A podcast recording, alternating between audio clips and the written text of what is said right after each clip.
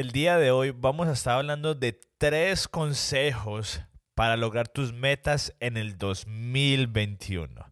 No se vayan y empecemos el episodio número 25.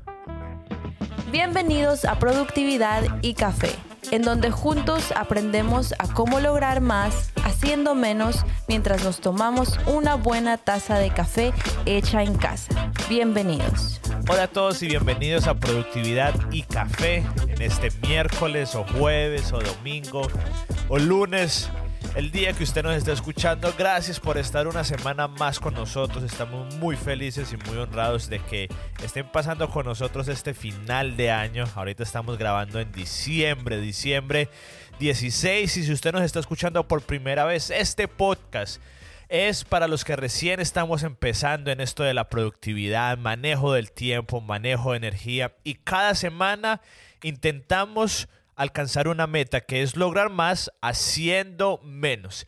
Y el día de hoy vamos a estar hablando de tres consejos para lograr nuestras metas en el 2021. Y quiero hacerlo un poquito personal, quiero contarle de dónde saqué estos consejos, que fue de una meta que yo me propuse el año pasado, pero esta meta la fracasé, no la cumplí. Entonces hubieron ciertas cosas que aprendí para mí y que se las quiero compartir para que usted aprenda de mis errores y que en el 2021 usted pueda lograr más haciendo menos porque yo creo que todos lo necesitamos porque el 2020 probablemente muchas de nuestras metas, muchos de nuestros sueños fueron parados por el coronavirus y de pronto queremos redimirnos en el 2021. Así de que vamos a hablar de los tres consejos.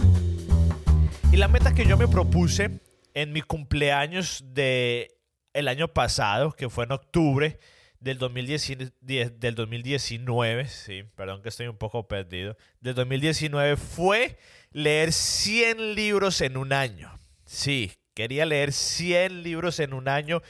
Eso quiere decir de que era más o menos dos libros por semana, era el promedio. Y pues la verdad no los cumplí, no los cumplí. Eh, hasta el día de hoy he leído un poquito, la verdad no sé exactamente cuántos, pero creo que he leído un poquito más de 30 libros. Entonces me quedé un poquito corto, pero vamos a hablar de tres cosas que aprendí que yo sé que a usted le van a ayudar en el 2021 y que a mí también me van a ayudar. Y el primer consejo es que la meta que usted vaya a ponerse en el 2021 que esté en su área de incomodidad, pero no de ilusión. Que esté en su área de incomodidad, pero no de ilusión. ¿A qué me refiero con esto? Yo en el 2019 creo que leí, no sé, unos dos o tres libros.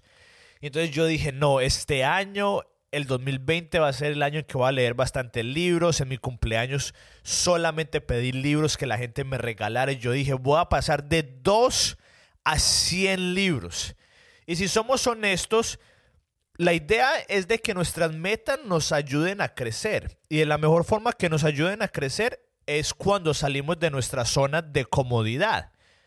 Pero yo pasé de la zona de comodidad, hay una zona más arriba de la zona de incomodidad y es la zona de ilusión. Y es cuando colocamos metas prácticamente imposibles, ya sea porque estamos empezando el año y nos sentimos muy motivados o porque algo pasó en nuestra vida y tenemos que hacer un cambio radical, entonces decimos, no, ahorita sí voy a cumplir esta meta, voy a, voy a ganar esta cantidad de dinero, voy a pasar este tiempo eh, leyendo, voy a, voy a, ahorita sí voy a rebajar esta cantidad de libras, pero la verdad es que si somos honestos, muchas veces estas metas se salen de nuestra zona de incomodidad y pasan a nuestra zona de ilusión. Y la idea es de que usted pueda colocar sus metas más arriba de lo que usted se siente cómodo. Si yo hubiera dicho que quería leer, por ejemplo, en el 2019 yo leí una vez más como, entre dos y cinco libros. Entonces, lo fácil hubiera dicho, no, en el 2020 voy a leer 10 libros. Pero eso, aunque era más de lo que había leído en el 2019, aún así iba a estar en mi zona de comodidad. Y no iba a crecer, no me iba a tener que esforzar. Tenía que ser en mi zona de incomodidad, que yo creo que la cantidad hubiera sido, no sé, entre unos 30 y 50 libros. Obviamente en ese tiempo no sabíamos que iba a pasar lo del coronavirus. Pero si yo hubiera dicho que en el 2020 quiero leer entre 30 y 40 libros, eso me hubiera hecho esforzarme y me hubiera hecho salir de mi zona de comodidad. Pero yo me fui más allá y me fui a mi zona de ilusión. Y yo creo que eso nos pasa a muchos, sobre todo en el 2021, cuando queremos hacer tantas cosas que no pudimos hacer en el 2020. De pronto a usted le gusta viajar mucho y usted dice, no, en el 2021 voy a viajar a tres países. O de pronto el 2021, ahorita sí voy a ir al gimnasio cinco días a la semana. Bueno, el 2021 sí me voy a acostar a las 7 de la noche. Pero no, muchas veces fallamos en eso, en que nuestras metas sean más allá de lo que en realidad podemos lograr. Entonces, la idea es de que sus metas estén en el área de incomodidad, pero no de ilusión. Número dos, y esta creo que es la más importante, que nuestras metas sean basados en hábitos y no en logros que nuestras metas del 2021 sean basadas en, en, hábitos y no en logros. ¿A qué me refiero esto? Yo creo, aunque leí más libros que el año pasado, yo creo que hubiera podido haber leído más libros si en vez de ponerme la meta de, haber, de leer 100 libros, me hubiera puesto la meta de leer 10 minutos todos los días. Yo creo que si yo me hubiera puesto en la meta de crear ese hábito de lectura, en vez de enfocarme en el resultado, creo que el resultado hubiera llegado por sí mismo. Le pongo otro ejemplo con el fútbol, que a mí me gusta el fútbol.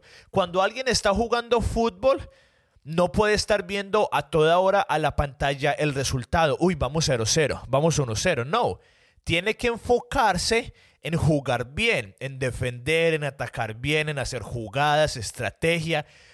Porque si juega bien, por ende va a anotar goles y el resultado va a llegar. Creo que con las metas es lo mismo. Estamos acostumbrados a hacer metas basadas en logros, pero no nos ponemos a pensar de cómo vamos a llegar allá.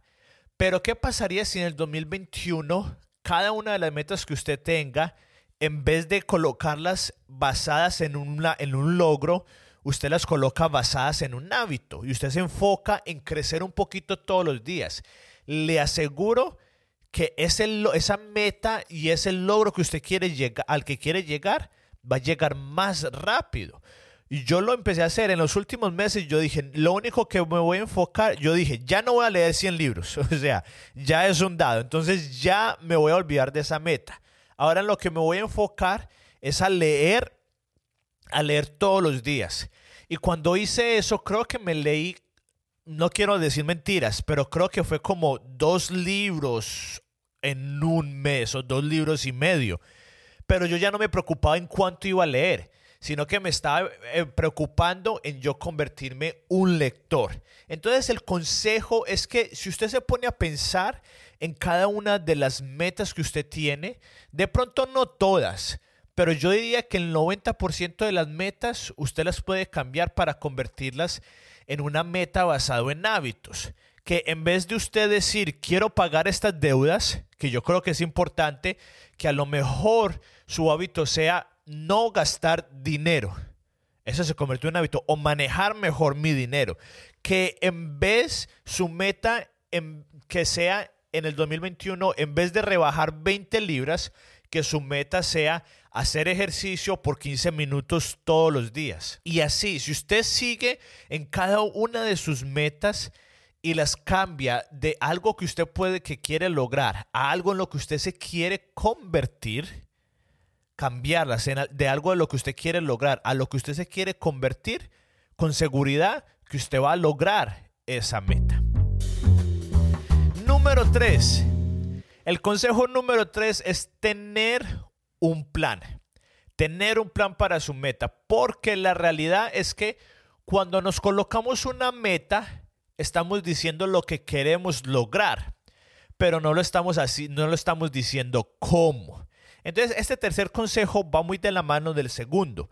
Entonces, yo cuando dije, bueno, ya no voy a poder cumplir esta meta ambiciosa e ilusionante, me iluso David Yepes, de leer 100 libros en un año. Entonces pasé a que fuera basado en hábito y, y creé un plan. Lo que dice fue es que todos los días a las 8 de la noche voy a leer hasta antes de acostarme y casi siempre leía como por 30, 40 minutos.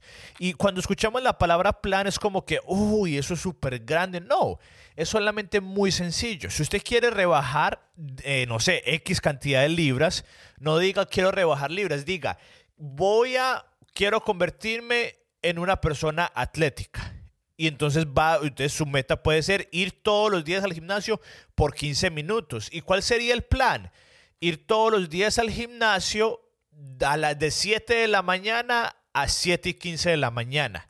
Ese es un plan. Es solamente usted decir en dónde lo va a hacer y a qué horas. Esa es la ecuación. En dónde lo va a hacer y a qué horas.